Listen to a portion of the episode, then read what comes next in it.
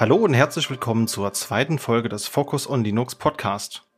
Ja, und schon ist ein weiterer Monat um und wir haben echt viele News für diesen Monat zusammengetragen. Deswegen packe ich es gar nicht alleine und habe diesen Monat sogar zwei Kollegen mit dabei.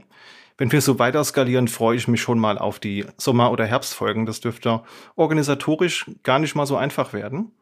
Und ja, heute freue ich mich auf jeden Fall, einmal den Jan Walter vorstellen zu können. Moin, moin. Und einmal den Jasper Wiegratz. Moin. Ja, Jan, sag mal, wie kommt's, dass du heute mit dabei bist? Was machst du so? Ähm, ja, ich bin auch bei der SVA und sorge da einfach eigentlich dafür, dass Probleme verschwinden und das äh, im Bereich zwischen Linux, Cloud und äh, Security. Und äh, deswegen bin ich heute auch hier. Sehr schön. Hast du dir einen passenden Monat rausgesucht mit gleich CVEs, die wir besprechen können? Ja, nicht nur einen, sondern direkt zwei. Super. Jasper, was machst du so? Ja, ich habe eigentlich mal Linux-System-Admin gelernt und bin dann aber irgendwie durch meinen digitalen Minimalismus auf den Containerzug mit aufgesprungen. Und jetzt mache ich eher so Container und Kubernetes und schaue mir auch da immer ganz gern die Sicherheitsaspekte an. Ja, und ansonsten bist du ja auch Minimalist und hast kaum Hardware zu Hause, ne? Hast du zumindest neulich gesagt. Genau, ja, also früher waren es auch viele ThinkPads, die sind jetzt entweder verschenkt worden an die Familie oder auf den Dachboden gewandert. Äh, und was bei mir nur noch läuft, ist, ist eben der, der eine Arbeitsrechner und äh, alles, was man so an HomeLab sonst hat, habe ich bei mir auf eine einzige Stück Hardware verbannt. Ähm, und da bin ich auch ganz zufrieden mit. Sehr gut. Oder es ist bei mir in der Sammlung gelandet, weil bei mir sind im Laufe des letzten Jahres sehr viele alte ThinkPads hier angekommen und das war so mein zweites Lockdown-Hobby, alte Notebooks wieder zu restaurieren und originalgetreu zu installieren. Gut möglich, dass da auch was von dir gelandet ist. Ja, gib mir eine Liste, du kriegst das, was ich noch über hab. Sehr gut. Kommen wir mal kurz zum Feedback. Also auch nach der letzten Folge haben wir wieder viel positives Feedback bekommen, entweder per E-Mail oder über die üblichen Social-Media-Kanäle. Das hat uns sehr gefreut. Vielen Dank. Und hier auch schon mal der Hinweis, wenn ihr weiteres Feedback habt, Ideen, Dinge, die ihr unbedingt mal hier ähm, besprochen wissen möchtet, dann sehr gerne per E-Mail an podcast.sva.de oder über die üblichen Kanäle, über die wir auch die Podcast-Folgen entsprechend bewerben, also Crossing, LinkedIn, Twitter und dann können wir auch schon mal beginnen, über die News heute zu sprechen.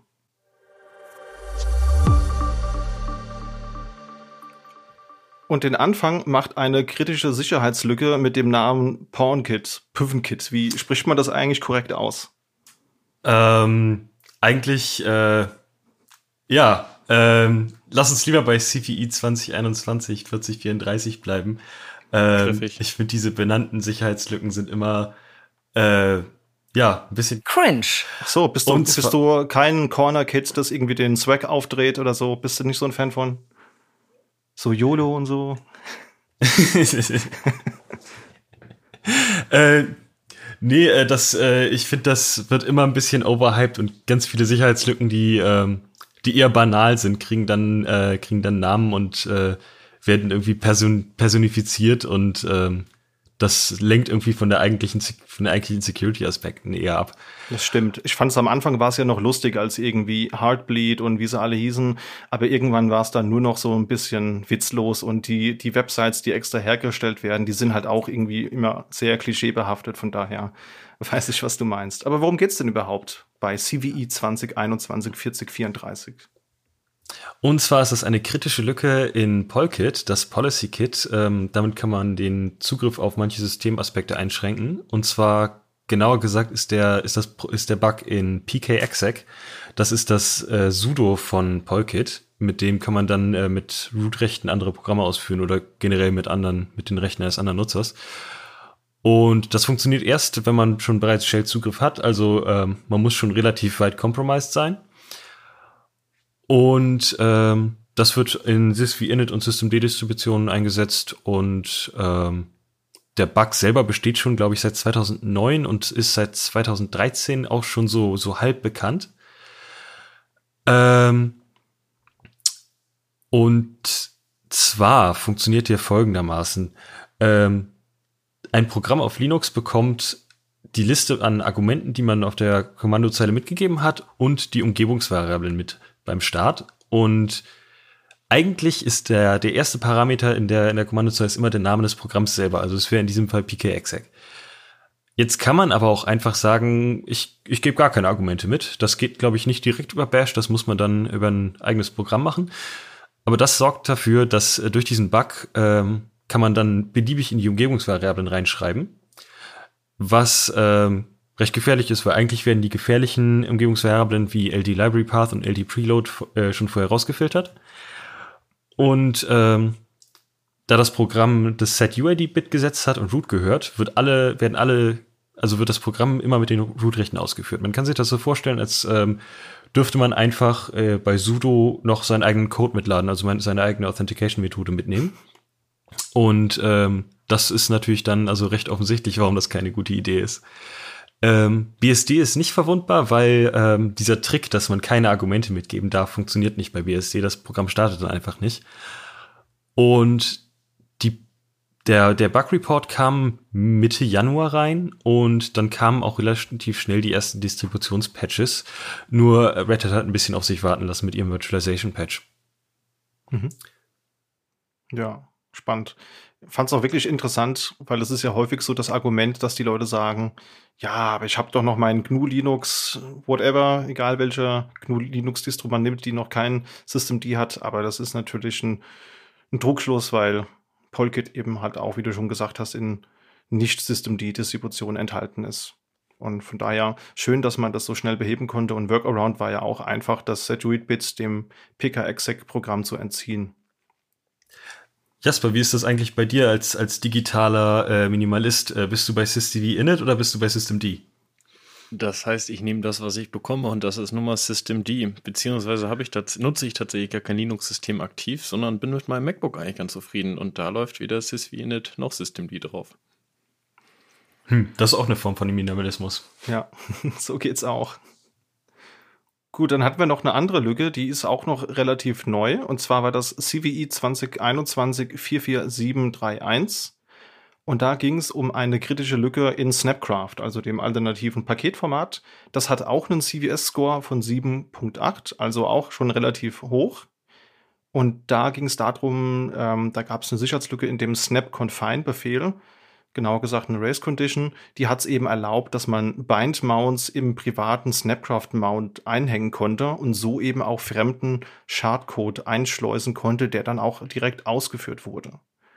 Und das war wohl auch eine relativ triviale Lösung. Also der Patch hat nicht lange auf sich warten lassen. Der kam dann direkt raus für Ubuntu 18.04 und für 20.04 und für 21.10 und die 16.04 die steht noch aus, aber da gibt es auch noch einen Patch, der dürfte noch nachgereicht werden.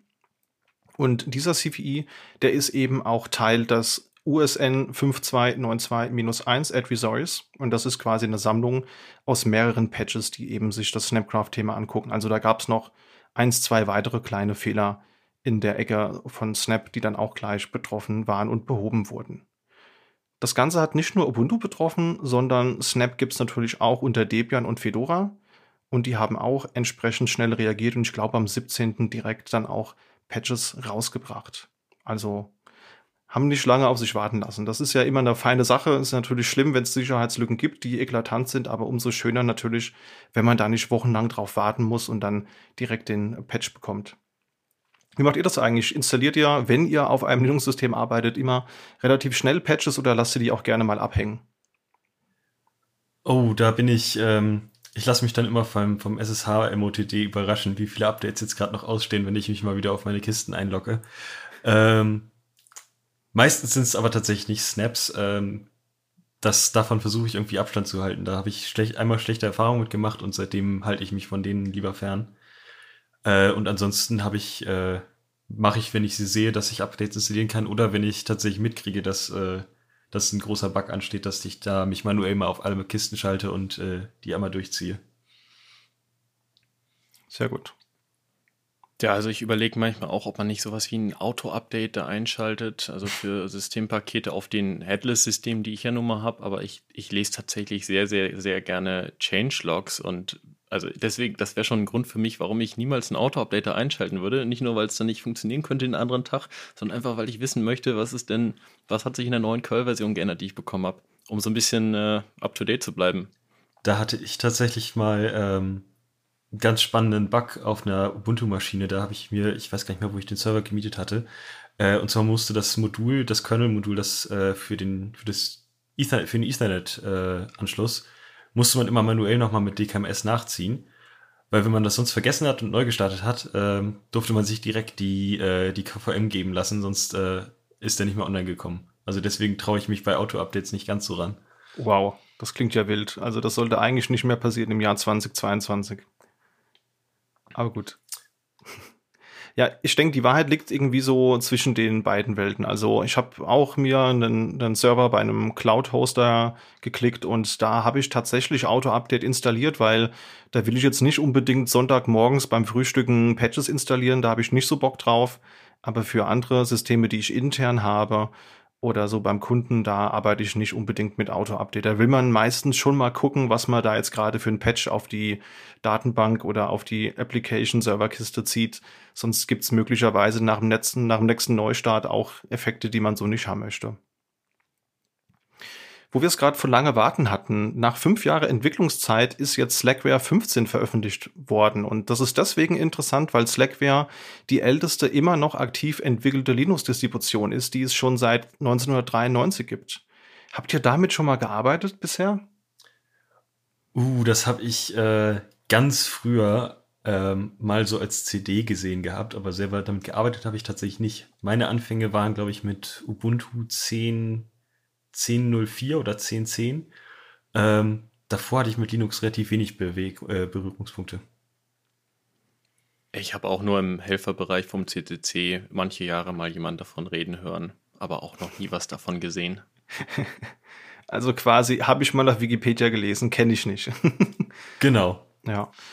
Geht mir eigentlich ähnlich. Also ich habe angefangen 2005 mit, also so richtig angefangen 2005 mit Ubuntu 5.10 und vorher mal so ein bisschen SUSE. Aber Slackware, also ich weiß, es ist die älteste, immer noch aktiv entwickelte Distri, aber ich habe da jetzt keine persönliche emotionale Bindung zu. Aber ich finde, es ist halt spannend, weil es wirklich so einer der ersten Distros überhaupt war. Die basierte ursprünglich mal auf Softlanding Linux und ähm, ja, hat halt eben die Linux-Welt doch schon sehr nachhaltig beeinflusst. Vor allen Dingen gab es viele Distros, die auf Basis von Slackware rausgekommen sind. Frugalware ist eine relativ bekannte oder eben Slacks und auch SUSE hat sich früher eben ursprünglich mal an Slackware orientiert. Ist jetzt nicht mehr unbedingt der Fall, aber so weiß man zumindest, woher das Ganze kommt. Finde ich immer recht spannend. Und jetzt hat es eben fünf Jahre gedauert, bis eine neue Version rauskommt. Und die kam jetzt eben raus mit dem Linux 5.15.9 LTS-Kernel. Das sind circa 1600 Pakete, die da mit dabei sind. Und was ich total spannend fand, ich habe mir mal so eine VM hochgezogen. Da ist halt nach wie vor kein Systemd, das zum Einsatz kommt, sondern eben sysv init, hat aber trotzdem eben elogin was halt auch eine eine Komponente ist, die aus Systemd kommt und hat auch andere Systemabhängigkeiten, die man halt einfach braucht, damit man moderne Desktops einsetzen kann. Also wenn man heutzutage einen modernen KDE Plasma Desktop zum Beispiel einsetzen will, dann, dann braucht man eben Abhängigkeiten aus dem Systemd Projekt, sonst kann man die GUI nicht wirklich sinnhaftig benutzen. Das finde ich da ganz spannend, dass wirklich das Init-System auf Biegen und Brechen eben weiterhin genutzt wird, so wie man es schon immer getan hat und dann aber trotzdem die Abhängigkeiten nachzieht damit man eben zum Beispiel KDE Plasma 5.23.5, was halt eben auch mit dabei ist, auch mit Valence Support. Das ist die 25th Anniversary Edition. Und alternativ gibt es noch einen Xorg 1.20 Standard, eben X-Server und halt eben WNet auch in Version 1.20. Und auch interessant fand ich, dass eben neben Pulse Audio auch Pipewire mitgeliefert wird. Also als ich gelesen habe, das Ding benutzt kein System D, dachte ich mir, naja, okay, dann ist das vielleicht ein bisschen betagte, abgehangene Software, aber das ist auch hier nicht korrekt, sondern man hat trotzdem moderne Audio-Stacks, sondern man ist hier einfach aus verschiedenen Gründen, hält man eben an diesem alten Init-System fest. Und in Kürze kommt auch noch eine ARM-Version, habe ich gelesen, die wird noch nachgereicht. Wie äh, steht denn ihr zu den Distros, die kein Systemd benutzen? Ähm, also auf, äh, für Headless finde ich es nicht so tragisch. Auf dem Desktop kann ich es nicht so richtig nachvollziehen, wie man sich um Biegen und Brechen vor Systemd drücken möchte. Also gerade Journal Control und, und Co. möchte ich eigentlich nicht mehr missen. Und auch die, ähm, die Service-Files für, ähm, für Systemd kann man mittlerweile auch irgendwie so halb aus dem Kopf schreiben. Also klar, die Umstellungsphase war irgendwie so ein bisschen awkward, aber mittlerweile finde ich das ein bisschen, äh, bisschen einfach stur, sich davor zu, so zu weigern, vor allem wenn man dann trotzdem die Komponenten mitbringt. Also ich kenne auch ein paar Leute, die tatsächlich sich da so, so sehr gegen wehren, dass sie sagen, okay, sie nehmen nicht mal mehr sysv init, sondern ähm, ihren eigenen selbstgeschriebenen init-Manager, ähm, um die kon komplette Kontrolle über das System zu haben. Und wenn man dann mal erzählt, okay, ich, ich nutze auch Systemd, um Netzwerkinterfaces einzurichten, weil das kann es ja mittlerweile, es hat ja ziemlich viele coole Features, sagen sie gleich, nein, nein, nein, ähm, das, das, das würde ich niemals an so eine komplexe Software abgeben. Ja, ich meine, es ist natürlich schon im Widerspruch zu der ursprünglichen äh, Unix-Ideologie, wo man ja wirklich so sagte, ähm, schreibe ein Programm, das einen spezifischen Use Case abdeckt, aber diesen perfekt. Das kann ich schon nachempfinden, dass man dann eben sagt, System D ist halt einfach so ein Tausendsasser, der irgendwie alles kann. Und es kommen auch wirklich Features rein, die am Anfang vielleicht noch nicht so praktikabel sind. Aber ja, in Summe möchte ich es auch nicht mehr missen. Also gerade so diese Parallelisierung, also wenn man mal guckt auf so einem Desktop-System, gerade neulich mal wieder ähm, ausprobiert, wenn man sich da halt eben einfach ein modernes System D ähm, System installiert, wie schnell so eine Kiste bootet und wie lang damals so Ubuntu-Desktops gebraucht haben zum Booten, ist schon echt beachtlich. Also ich verstehe es auch nicht ganz, wie man sich da noch wehren kann, aber vielleicht müssen wir da einfach mal eine Sonderepisode zu machen und mal ein paar Leute finden, äh, die da Bock haben, zu dem Thema zu reden. Ich glaube, das könnte sehr, sehr politisch und aber auch sehr spannend werden. So Pro und Contra und dann, dann packen wir das gleich auch noch so auf so eine Alignment-Chart mit Nano und Wim. Äh, ich meine natürlich Emacs und Wim. Genau, ähm, die Init Wars die Init Wars und gucken genau. mal, äh, welches Init-System zieht welchen Editor an. Ähm, Pipewire finde ich auch sehr spannend, benutze ich privat auch. Ähm, hat für mich Pulse Audio quasi nahtlos ersetzt. Also das war, glaube ich, ein, ein, ein Kommando im Packet Manager und dann war Pulse Audio weg und Pipewire war da. Ähm, kann ich nur empfehlen, habe bis jetzt äh, deutlich weniger Probleme gemacht als Pulse Audio. Ja. Ja, ich habe mir dann Slack wie auch mal angeschaut in der virtuellen Maschine und habe da mal auch so ein bisschen drüber getwittert, was ich da so für Eindrücke hatte. Und äh, da habe ich auch kurz irgendwas zum äh, Thema System D gesagt und bin gleich des Todes geflammt worden, natürlich. Und viel interessanter fand ich dann auch noch, ähm, die, die liefern standardmäßig halt, ich glaube, 10 Gigabyte Software, die mit installiert wird. Und da gab es auch irgendeine Software, die aus dem BSD-Projekt kam, wo so schlechte Witze erzählt wurden. Und das waren halt echt voll die sexistischen Witze so. Und da habe ich halt einfach mal so einen Screenshot gedroppt und da ging halt auch sofort ein mega Flame War los. Und ich glaube, das Ende vom Lied war, irgendeiner hat dann diesen Screenshot genommen und hat dann, glaube ich, ein Ticket aufgemacht, dass man diese Witze vielleicht mal rauswerfen sollte. Das waren echt 50.000 Zeilen sauschlechter Karlauer, die halt seit den 90ern irgendwie im, im BSD-Projekt drin sind. Und die kriegst du halt per Default angezeigt, wenn du so ein Slackware einfach gemäß der Doku durchklickst. Das fand ich auch ähm, interessant, was da für Leichen dann teilweise mit geschleppt wurden. Oha. Ja, das, ähm, das passt ja eigentlich auch perfekt ins Bild äh, mit sysv init äh, und dass man sich auch von, von X noch nicht trennen kann und von Pulse Audio ja auch noch nicht komplett trennen kann. Äh, also das äh, wirkt alles ein bisschen altbacken. Also ich finde, da könnte man mal, gerade nach fünf Jahren Entwicklungszeit, vielleicht einfach mal einen, einen Schritt wagen und äh, ein neues Kapitel aufmachen. Ja, ist schwierig. Ich, ich will mir kein Urteil erlauben, weil ich die Leute nicht so ganz kenne, die in dem, in dem Projekt drin sind. Aber wenn man jetzt wirklich in Schubladen und in Stereotypen denkt, dann ist da eine gewisse Richtung. Das stimmt schon. Aber wir wollen natürlich jedem die Chance geben, äh, das Gegenteil zu beweisen. Von daher mal gucken, was aus dem Bug Report wird. Da muss ich mal mal nachlesen, was da passiert ist. Ich habe irgendwann die Notifications gar nicht mehr gelesen. Das eskalierte mir zu zeitnah, dass ich da noch folgen konnte. Dann gibt's noch was Neues aus der Raspberry Pi-Ecke, Jasper. Worum geht's da?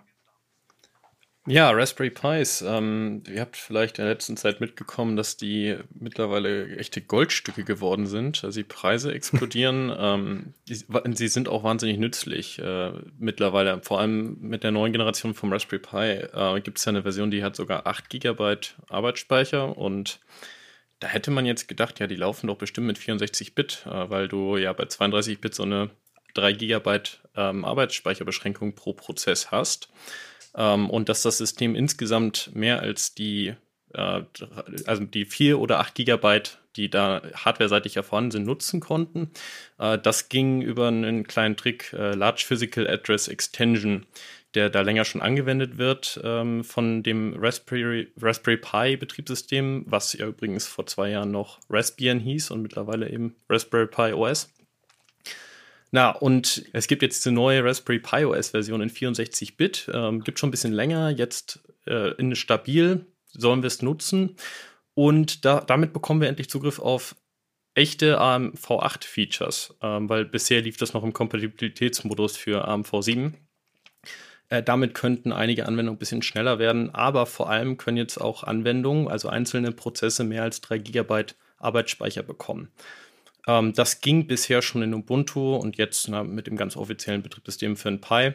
Und das betrifft alle, alle Raspberry Pi Platinen, die schon 64-Bit äh, SoC haben, nämlich ein Pi 3 und 4 und auch die zweite Generation von dem Pi Zero. Klasse. Und in den Show Notes haben wir auch einen Artikel verlinkt von Foronix, die ja auch immer Linux-Hardware benchmarken. Und da sieht man halt eben auch, es gibt so einen leichten bis mittleren Performance-Zuwachs. Und wo ich es halt immer spannend finde, ist, wenn man sich auf so einem Raspberry Pi einfach mal so einen Podman oder einen Docker draufzieht, um da eben äh, ja, Container zu betreiben, dann hat man mit dem mit den 32-Bit ARM-Maschinen immer so das Problem gehabt, also ARM V5L und neuer, dass da halt einfach super wenig fertige Docker-Images gab und man musste sich das immer selbst bauen und jetzt kann man halt eben einfach auch die fertigen ARM-Images schon einfach nutzen, die es da so gibt. Finde ich auch ganz spannend. Hab auch überlegt, gerade weil du sagtest, die Hardware ist mittlerweile fast mit Gold zu vergleichen. Das ist wirklich irre. Also letztes Jahr hatte ich mich groß eingedeckt, hatte noch so ein paar Pi Zeros 2 gekauft und auch so ein Pi 4 mit, mit 8 Gigabyte und jetzt könnte ich gefühlt einen Monat unbezahlten Urlaub nehmen und halt einfach diesen Raspberry Pi verkaufen und vielleicht noch eine Nvidia-Grafikkarte mit dazu. Das ist echt absurd, dieser ähm, Chipmangel und welche Auswirkungen er da drauf hat. Die äh, Physical Ext Address Extension ist äh, tatsächlich auch nicht, äh, nicht wahnsinnig neu. Das gab es früher bei x86 auch, bevor 64-Bit so, so richtig beliebt wurde. Ähm, ich glaube, das war eher so ein Hack. Äh, also das haben die, die Prozessoren unterstützt und dann konnte man auch mit einem 32-Bit-CPU mehr als äh, 4 GB RAM ansprechen. Ähm, aber spannend, dass das quasi sich so durchzieht, auch auf die anderen Architekturen. Ja, was, was einmal funktioniert hat, das funktioniert auch noch ein, noch ein zweites und ein drittes Mal.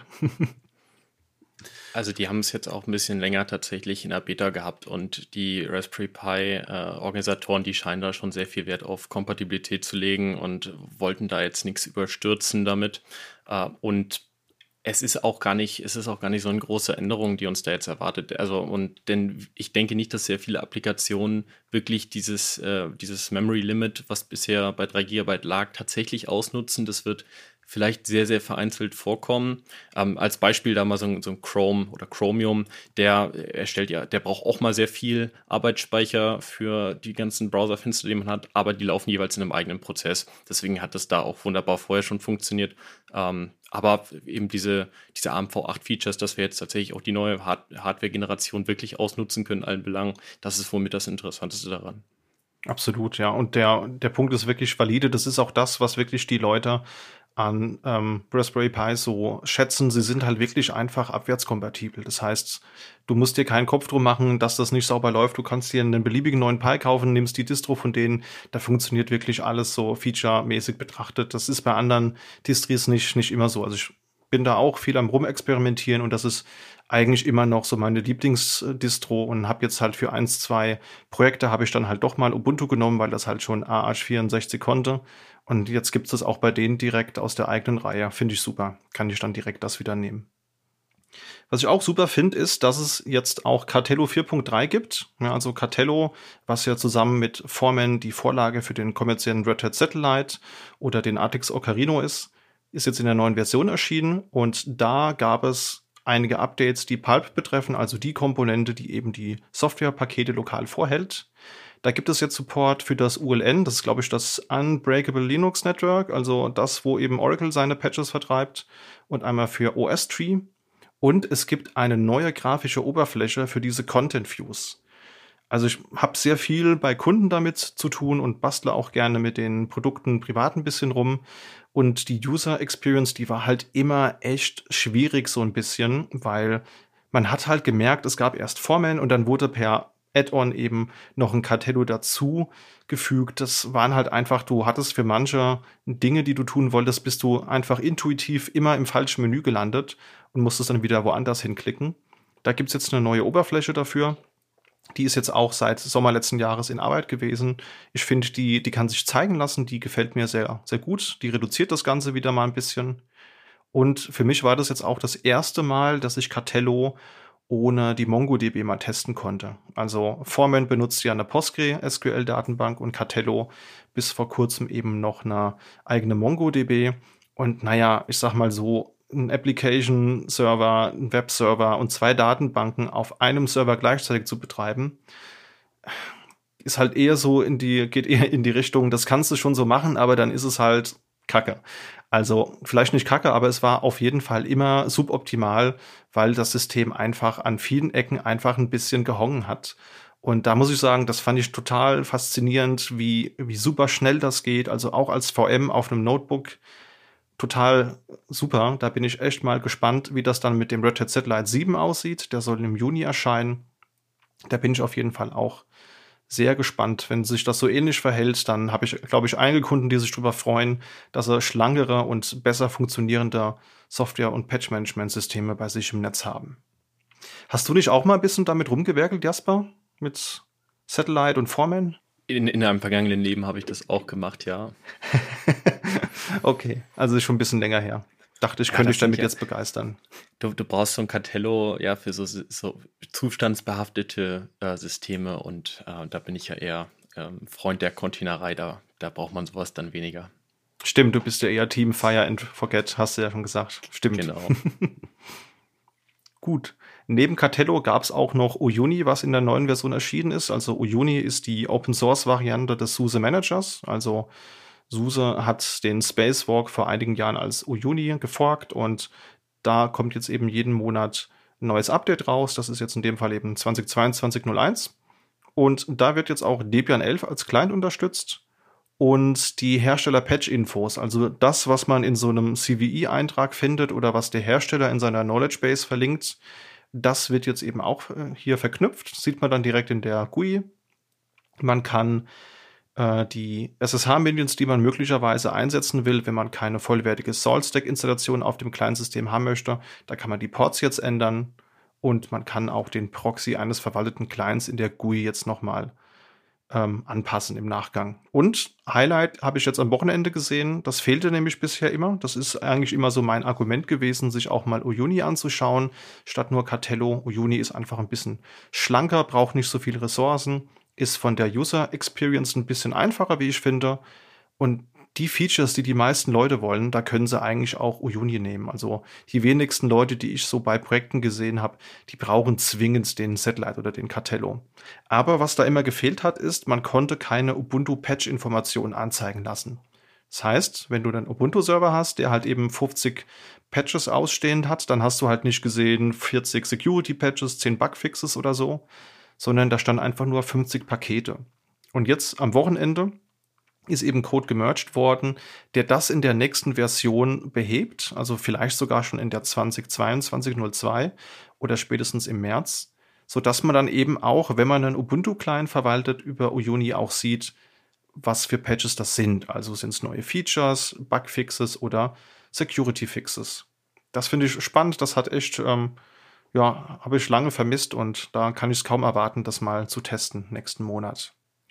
Dann gab es noch ein bisschen was aus der Reihe der CentOS Forks, Jasper. Was ist denn da passiert? Ja, das Rocky Linux Projekt, äh, das ja CentOS ablösen möchte oder einen Ersatz dafür darstellen möchte, das floriert wunderbar und die bereiten sich gerade auf, auf die Migration zu Enterprise Linux 9 vor und haben einen Wallpaper Contest dafür ähm, vor einiger Zeit gestartet. Äh, der Einsendeschluss endete gestern und seit heute ist das Voting möglich. Ich habe mal geschaut auf der Voting-Webseite und tatsächlich kann ich für ein Wallpaper abstimmen, das wirklich schön aussieht. Also äh, im Prinzip kann da jeder hingehen, selber abstimmen für dieses eine Wallpaper und sich darauf freuen, dass es dann, wenn sich nichts ändert, in, in der nächsten Version im Hintergrund zu sehen sein wird. Es ist wirklich genau ein Wallpaper. ein, ein Wallpaper, was dir gefällt, oder ist es äh, tatsächlich äh, eine, eine Scheinwahl? Nö, es ist schön. Es ist, es ist das Rocky Linux Logo wie eine Sonne, was im Hintergrund von Bergen gerade untergeht oder aufgeht, je nachdem.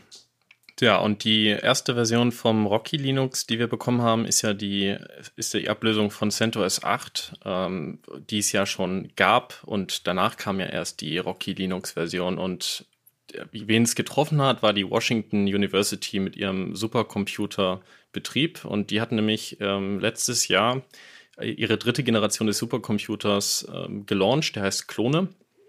Und den haben sie, äh, da haben sie extra diese, diese Migration auf die, auf die neue Generation des Supercomputers dafür genutzt, von CentOS 7 auf CentOS 8 zu gehen.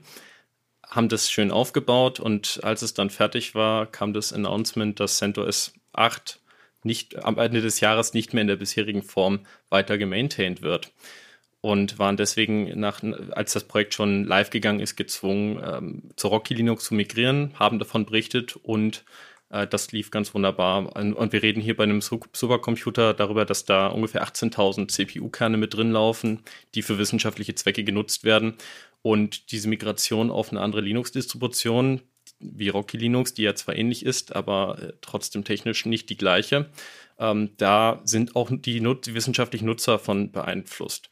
Und ich hatte das selber das Problem mit Rocky Linux, äh, mit der Migration von CentOS zu Rocky Linux, äh, dass dann meine Ansible-Skripte zum Beispiel nicht funktioniert haben, ähm, aus so trivialen Gründen, wie dass nämlich der Betriebssystemname einfach ein anderer ist und erstmal da die Software darauf angepasst werden muss so gut wie es mit Rocky Linux läuft, hat es aber auch andere erwischt, ähm, bei denen, die dann, äh, ja, die, die dann jetzt nicht diesen Ersatz für CentOS äh, liefern werden auf lange Zeit. Ähm, eins davon ist Navy Linux ähm, mit einem Logo, was mich sehr an Kubernetes erinnert. Und die haben sich als, die haben sich als Ziel gesetzt, ähm, bis zu dem Zeitpunkt, wo CentOS den normalen Support aufgibt, nämlich Ende des letzten Jahres, dass sie bis dahin einen Ersatz für die aktuelle Version CentOS 8.5 äh, liefern. Und das haben sie zum, zum Jahresende nicht geschafft und haben es auf Mitte Februar weiter verschoben und diese, diese Linie jetzt auch erneut gerissen. Und da haben sie gesagt, okay, ähm, wir, wir lassen das noch bis Ende des Jahres laufen und ähm, dann, dann ist das Projekt Navy Linux beendet. Naja, aber wir haben ja aktuell noch genug äh, Alternativen Habt ihr da Favoriten? Also Alma Linux, Rocky Linux sind ja besonders im Gespräch als CentOS-Alternativen. Ich bin gar nicht, äh, bei CentOS bin ich, ich bin immer im Team Debian oder, äh, oder Ubuntu oder Hannah Montana Linux, da bin ich auch dabei.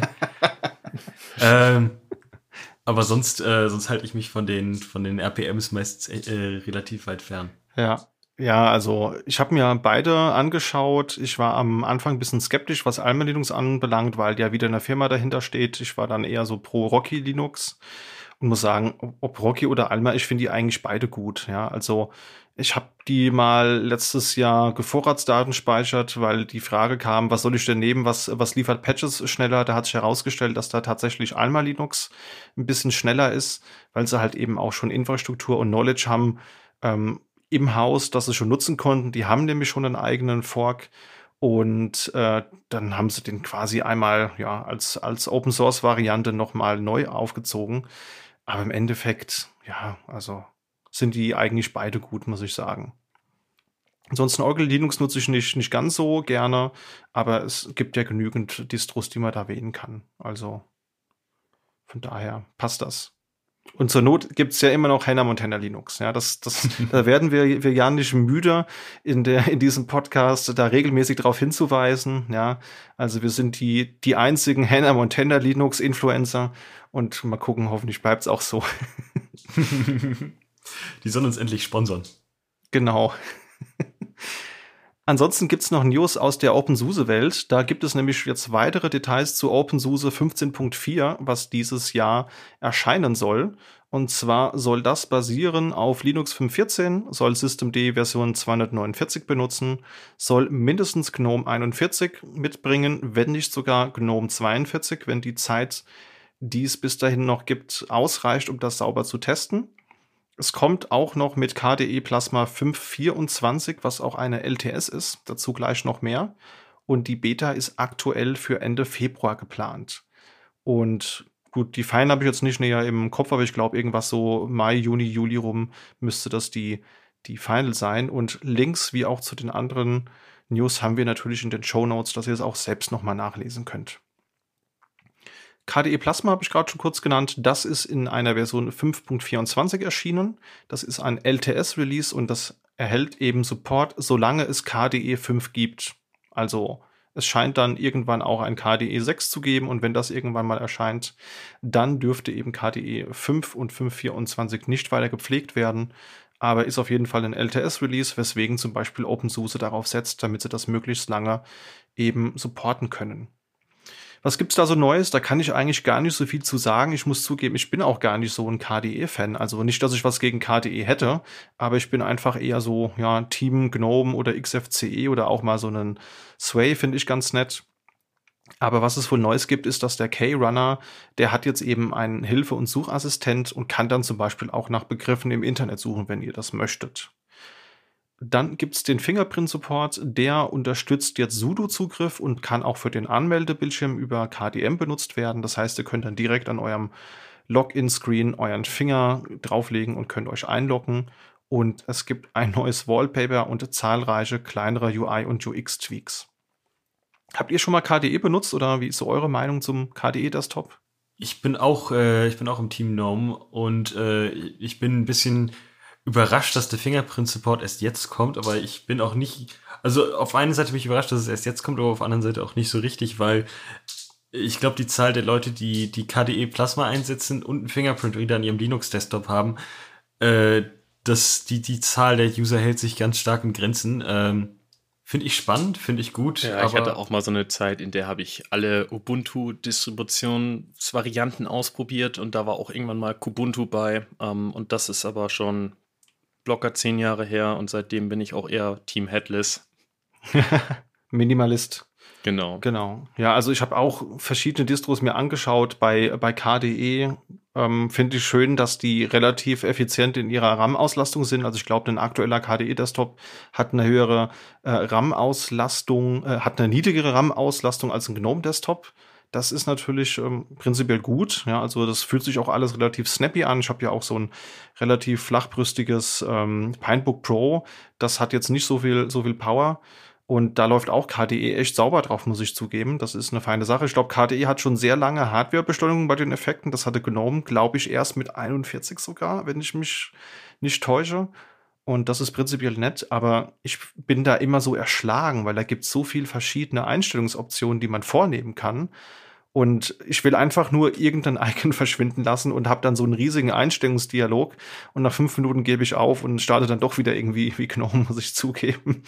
Aber ähm, das ist, ist glaube ich, einfach nur meiner persönlichen Faulheit geschadet. Also prinzipiell kein schlechter Desktop.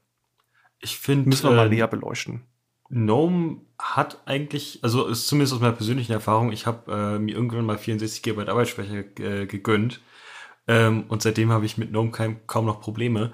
Äh, aber es wächst schon mal gelegentlich auf 7 GB an. Ähm, wow. Da gibt's aber ein recht, recht schönes Gegenmittel. Das ist einfach Alt F2 und R und dann restartet sich der GNOME Desktop, ohne dass die, dass die Programme geschlossen werden. Und das ist, glaube ich, auch so mit der einzige Grund, warum ich noch auf X-Server bin und nicht bei Wayland, weil das gibt's bei Wayland noch nicht. Und sobald das da ist, würde ich auch den, den Sprung wagen. Das ist ja spannend. Aber 7 Gig ist schon echt viel, muss ich sagen. Also. Ich glaube, das wird auch, ähm, ich glaube, der Idle Usage, das wird sich natürlich auch an den RAM anpassen. Äh, wenn mehr da ist, wird mehr benutzt und äh, ungenutzter RAM ist, ist Wasted RAM. Ähm, von daher habe ich da nicht so, nicht so richtig die Sorgen drüber. Ähm, aber natürlich könnte man sich das mal irgendwo anschauen, dass, dass man da vielleicht nicht so viel Speicher, ähm, also dass das nicht unabsichtlich passiert. Tja, wenn halt Chrome ordentlich laufen soll, dann muss man halt auch mal die 64 Gig kaufen. Das ist absolut richtig. da gab es noch was zu System 76, Jan. Was gab's da Neues? Oh ja, die haben den äh, System 76 Scheduler vorgestellt und der überwacht und steuert den Completely Fair Scheduler. Ähm, der Scheduler bei Linux entscheidet quasi, ähm, es gibt vier Kerne, aber es gibt ein paar tausend Prozesse und ähm, der Scheduler entscheidet, äh, welcher Prozess welchen Kern gerade kriegt. Und im Endeffekt, der Completely Fair Scheduler ähm, ist relativ simpel und ähm, hat ein paar nette Features, ähm, aber arbeitet größtenteils ohne Heuristik ohne, und ohne Statistik. Das heißt, ähm, wenn man ihn nicht explizit anweist, ähm, dass UI-Programme ein bisschen, ein bisschen snappier, ein bisschen mehr Leistung kriegen sollen, dann macht er das auch nicht. Dann äh, verteilt er es einfach fair weiter. Das ist super, wenn man, äh, wenn man eh viel CPU-Leistung hat. Aber wenn man nicht so viel hat und äh, vielleicht auf dem Laptop unterwegs ist, dann macht es manchmal schon Sinn, dass man da den UI-Threads ein bisschen mehr Aufmerksamkeit gibt. Und genau das soll dieser System 76 Scheduler machen. Den kann man auch per YAML noch anweisen, dass auch andere Hintergrundanwendungen ein bisschen mehr Power kriegen. Äh, wenn man zum Beispiel merkt, dass, äh, dass äh, irgendein Dienst im Hintergrund dadurch schwachbrüstig wird, äh, kann man das nachziehen. Und das ist vor allem für schwächere Hardware interessant und ähm, erste Tests auf dem Raspberry Pi waren sehr vielversprechend. Ähm, aber auch höhere FPS-Raten und äh, Performance bei VR wurden gemessen. Von daher bin ich mal gespannt und das werde ich wahrscheinlich auch selber mal ausprobieren, da ich auch gelegentlich mal auf Linux game. Cool. Ja, ich finde das auch spannend. Also ich habe auch auf meinem Arbeitsgerät und auf meinen Privatgeräten habe ich auch Pop OS, was ja die eigene Distro von System 76 ist.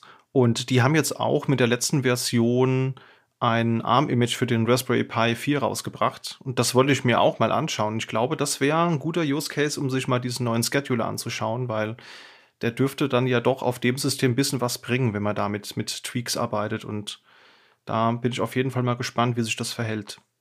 Dann gab es noch was bei Framework, da hast du, glaube ich, noch was zum Thema Risikokapital zusammengetragen, oder? Ah, genau. Äh, und zwar, Framework Laptop ähm, sind bekannt dafür, dass sie ein modulares Notebook mit äh, 11th Gen Intel-Prozessoren herstellen. Und alle Ports kann man so als kleinen Dong so ähnlich wie ein Dongle, aber zum Reinstecken ähm, äh, im Laptop mitnehmen. Äh, so kann man Full-Size USB, Full-Size HDMI und Full-Size DisplayPort mitnehmen bei einem, äh, bei einem Laptop. Ähm, das Ganze gibt's als ähm, gibt's als DIY-Kit. Das heißt, man kriegt einfach zu Hause alle Komponenten und darf sich das selber zusammenbasteln. Ähm, und die haben jetzt 18 Millionen Risikokapital erhalten und setzen das in die Entwicklung und Weiterentwicklung der bestehenden Produkte.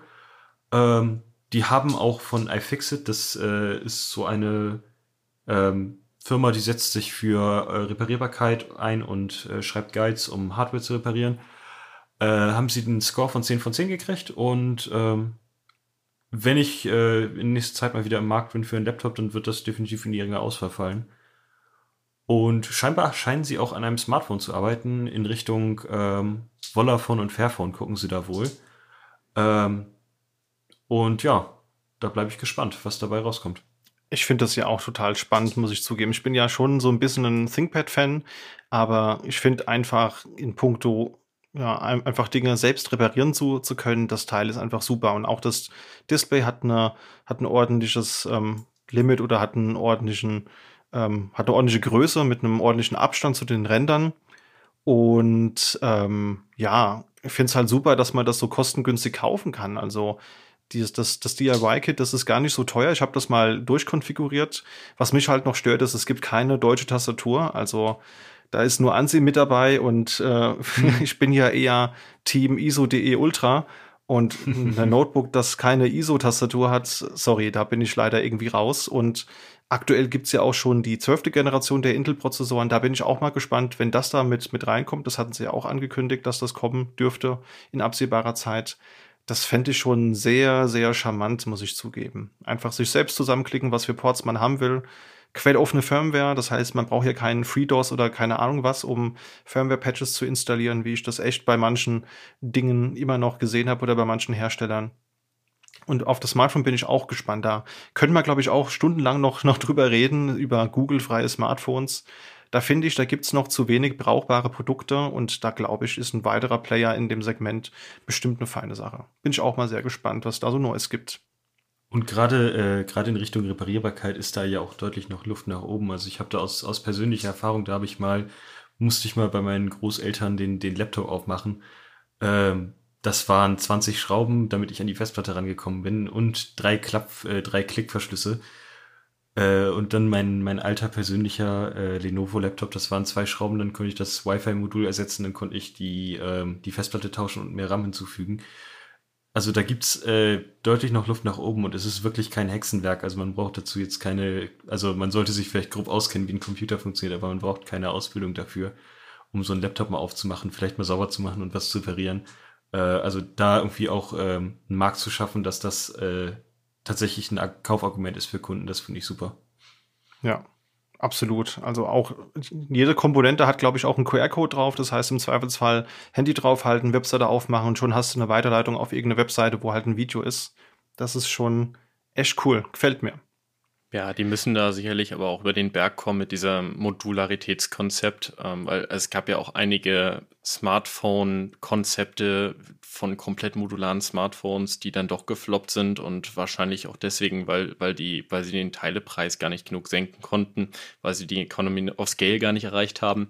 Und es ist eine wunderschöne Vorstellung, ähm, dass man einfach diese Komponenten austauschen kann, wenn was kaputt ist, äh, weil was Neueres da ist aber da, dafür muss es auch wirklich gekauft werden, damit man sich leisten kann.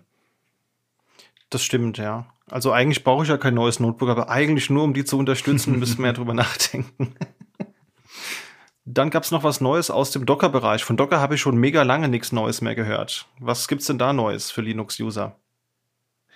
Man hört schon, also wenn man sich da mal nachliest, dann hört man doch erstaunlich viel ähm, von Docker, nämlich dass die, dass die Docker Registry Pull Limits einführt und wir im Enterprise-Umfeld uns Gedanken darüber machen müssen, wie wir da überhaupt noch produktive Landschaften mit betreiben können. Und das läuft dann darauf hinaus, dass wir eigentlich einen Cache für die Images brauchen. Aber ähm, das andere wichtige Produkt von Docker ist eben der Docker Desktop. Für Windows und für Mac gab es den schon sehr lange und der löst nämlich das Problem, was wir mit Docker haben, nämlich, dass wir einen Linux-Kernel brauchen, um diese Container auszuführen. Ähm, und das macht Docker Desktop mit einer virtuellen Maschine auf Windows und Mac. Eine, eine Linux-virtuelle Maschine. Die brauchen wir unter Linux allerdings gar nicht. Ähm, deswegen ist natürlich die Frage erstmal da, was machen wir denn mit dem Docker Desktop auf Linux? Und da benutzen sie tatsächlich auch eine virtuelle Maschine. Das hat für die mehrere Gründe, nämlich zum einen, dass sie ähm, generell mehr Konsistenz erreichen für diese Containerumgebung. Äh, denn die Container sind ja wahnsinnig portabel und ähm, läuft auf meinem Laptop, ja, okay, läuft auch auf deinem Laptop, das wissen wir.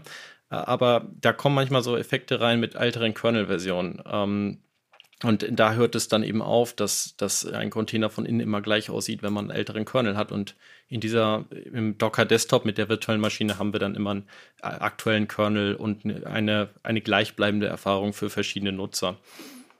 Ein Problem, was man sich damit auf jeden Fall reinholt mit der virtuellen Maschine, ist, dass wenn man die Dateien von seinem Host-Betriebssystem nutzen möchte, muss man sie irgendwie mit einem Mount in diese virtuelle Maschine reinbekommen. Und sie benutzen hier den VirtuoFS-Driver, der laut, laut den Entwicklern eine fast native Performance versprechen soll. Übrigens ist dieser Docker Desktop für Linux das zweitwichtigste Feature für die Nutzer, also auf GitHub auf der Roadmap ähm, mit sehr vielen Upvotes versehen. Das am meisten nachgefragte Feature ist, äh, dass sie die macOS File System Performance mal ein bisschen pushen. Ähm, das betrifft mich als Mac- und Docker-User äh, sehr direkt. Denn also wer, wer das benutzt auf Mac, den Docker Desktop, der wird merken, dass die Bind Mount Performance echt äh, schlimm ist und äh, sie versprechen eben da, dass das bei Docker Desktop für Linux nicht passiert und es äh, sehr viel performanter ist. Ähm, das Produkt Docker Desktop hat in der letzten Zeit allerdings auch für Aufruhr gesorgt, denn vor drei Wochen endete die Grace Period äh, für Unternehmensnutzer, also, äh, also Mitarbeiter in Unternehmen mit mehr als 250 Angestellten oder einem Unternehmen, was mehr als 10 Millionen äh, US-Dollar im Jahr an um Umsatz hat. Die müssen nämlich dann Docker Desktop kaufen oder zumindest eine Subscription im Unternehmen haben. Und äh, da war in den letzten Wochen auch bei vielen die Diskussion, ja, wie kommen wir denn von Docker Desktop weg? Was sind so die Alternativen? Und ich habe dabei gelernt, ähm, es reicht vielen nicht aus, dass sie Docker-Container auf ihren Rechnern starten können, auch wenn das Windows- oder Mac-Rechner sind, sondern vielen ist die UI sehr wichtig. Da hatte ich gar kein Gefühl für. Und ähm, mein Tipp war eigentlich immer für die Windows-Nutzer, ja, nimmt doch die, das Windows Subsystem für Linux, installiert eine Docker-Engine da drin. Das geht weiterhin kostenlos. Auf dem Mac geht es auch mit, ähm, mit zum Beispiel Minikube oder einer normalen Linux, vor allem, die man sich hinsetzt.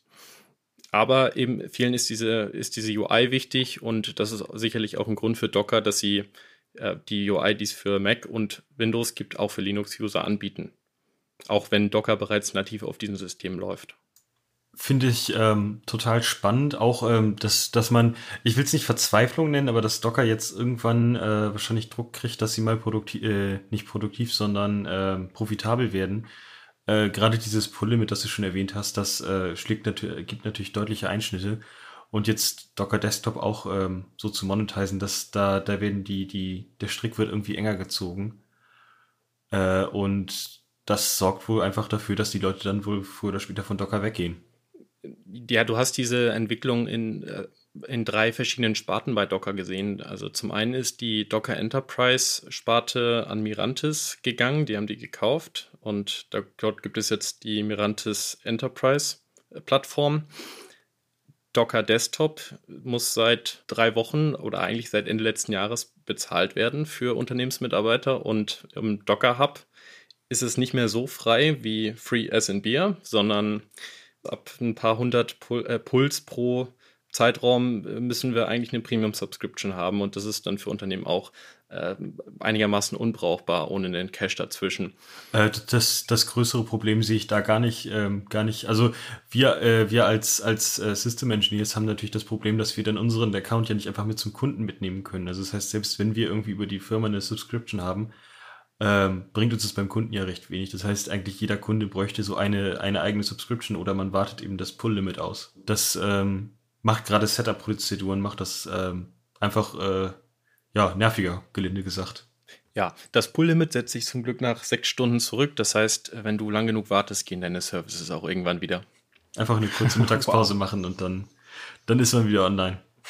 Ja, also äh, vielleicht, wenn das nachts passiert, merkst du das gar nicht. Dann, wenn du morgens wieder am Platz sitzt, dann ist alles wieder normal. Nachts geht äh, halt ein bisschen was nicht. Fairerweise sei gesagt, äh, dieses, äh, das ist ein Rolling, äh, Rolling Pull Limit.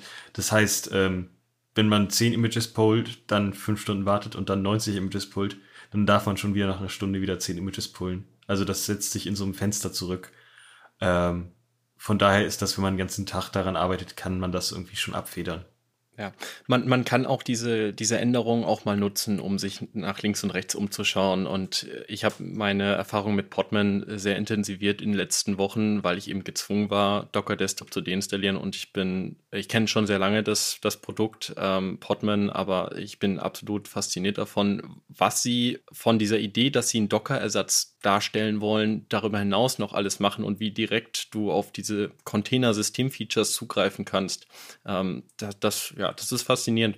Und die Entwickler, die sind ja auch die, äh, die ganz eng dabei getragen haben zu diesen, äh, zu diesen Features im Linux-Kernel, die Container überhaupt erst ermöglichen. Ja, den GUI-Part, den konnte ich auch nicht so ganz nachvollziehen, was du gerade sagtest, weil wenn du dir halt irgendeinen Linux-Desktop anguckst, da gibt's ja auch Applets für die Systrace und ich habe hier so eine kleine GNOME-Extension, die halt mir so ein Docker-Symbol neben die Uhr zimmert und da kann ich draufklicken und kann dann die Container sehen, die ich offen habe und kann da direkt eine Konsole aufmachen oder kann die neu starten. Also hatte ich so auch nicht ganz auf der Uhr. Und ja, muss zugeben, also ich habe auch Podman hier in, auf einigen Systemen im Einsatz und das funktioniert erstaunlich gut. Also auch es gibt einen Podman Compose, das ist allerdings nicht ganz so gut, aber da hatte Jasper die, die Tage einen tollen Tipp parat, der bei mir echt geholfen hat. Und zwar einfach, ähm, ja, Docker Compose deinstallieren und halt einen Symlink äh, machen oder wie war der Trick? Das hat auf jeden Fall sehr gut bei mir funktioniert. Ja, also Podman kann Docker Socket emulieren und das löst schon fast die meisten Probleme. Du kannst auch ein Alias von Docker auf Podman setzen und dann schließt sich eigentlich schon der Kreis und Docker Compose funktioniert. Und so betreibe ich das tatsächlich auch. Also ich habe mit Podman 1 zu 1 Docker ersetzt und nutze auch, wenn ich will, den Docker-Command und greife dann im Hintergrund aber immer noch auf Podman zu. Stimmt, genau, das war's. Alles, alles Docker Compose nehmen, aber den ähm, Podman nach Docker äh, linken, das hat echt gut funktioniert. Schöner kleiner Lifehack. Und tatsächlich zu dem GUI-Thema. Äh, ich, hab, ich hatte letztens Kontakt mit einem Business, äh, die auch vor dem Problem standen, Docker Desktop abzulösen. Und da war mein Vorschlag, wenn ihr eine GUI haben wollt, dann installiert euch doch ruhig auf euren Dev-Laptops das äh, Docker-Engine in der WSL und installiert dann den Portainer, was ja so eine webbasierte GUI für Docker ist. Und da war ich ein bisschen überrascht, denn dann war die Antwort, ja, dann müssen wir aber auf die Command-Line gehen und äh, da irgendwie Docker Run Portainer eingeben und das, das wollen die meisten wahrscheinlich gar nicht. Und das, da ist mir in dem Moment klar geworden, okay, es gibt doch gute Nachfrage nach dieser UI und scheinbar nutzen auch einige Leute Docker ohne einen Workflow um die Command-Line herum zu haben. Wow, okay. Aber es gibt doch auch noch hier den Rancher-Desktop, von dem habe ich neulich gelesen. Wäre das auch noch eine denkbare Alternative? Das kommt doch eigentlich genau zur richtigen Zeit, oder? Ja, genau. Es gibt noch so ein paar andere Tools außer Podman, äh, die Docker ersetzen. Ähm, Minikube und Rancher Desktop sind beides äh, Softwarestückchen, die das Problem lösen, dass du eigentlich eine Linux-VM brauchst auf deinem macOS oder auf deinem Windows. Das Problem, was ich persönlich bei beiden sehe, ist, dass du an, die, an diesen Kubernetes-Komponenten aktuell nicht herumkommst. Das heißt, sie, sie bauen dir eine Docker-fähige Linux-VM auf deinen Rechner, finden dabei heraus, was ist die beste Virtualisierungslösung, also Hyper-V bei Windows zum Beispiel oder HyperKit bei macOS. Aber da machen sie nicht Stopp, da wo du Docker hast, sondern dann wird noch Kubernetes drauf installiert. Und das würde ich zum Beispiel auf meinem Laptop nicht haben, wenn ich da mal auf der Couch sitze und was code äh, und auf Batterie unterwegs bin, dass dann noch ein bisschen Kubernetes da rumtickert. Äh, das werde ich dann doch schon merken, wenn ich eine halbe Stunde früher an Strom muss. Gut, dann gab es noch was bei GitHub. Ja, ähm, als Open Source Entwickler äh, hat man bestimmt auch mal das Problem, dass man mit seiner Arbeit gerne den ein oder anderen Taler verdienen möchte. Und äh, GitHub hat ja seit einiger Zeit schon das Sponsoring-System, dass ich also ähm, als als Nutzer von Open Source Software äh, den Softwareentwicklern äh, bei, bei GitHub, die mir einen Mehrwert bringen mit ihrer Software, Geld spenden kann.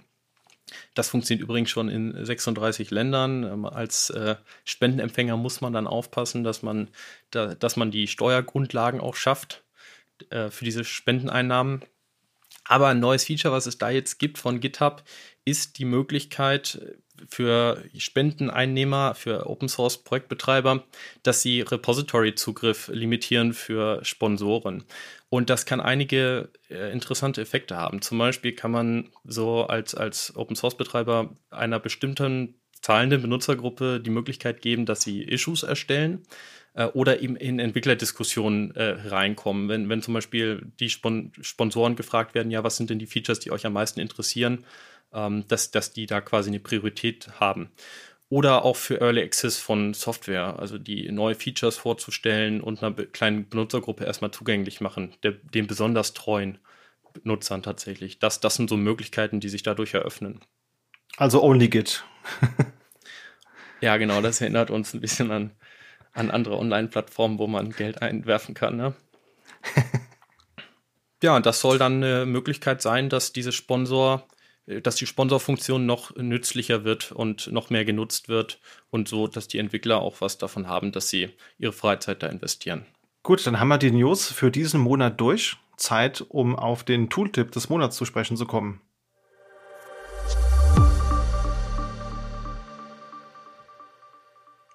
Ich habe diesmal ein Tool mitgebracht, das auch so eher im Desktop beheimatet ist. Und zwar heißt das Tool Timeshift.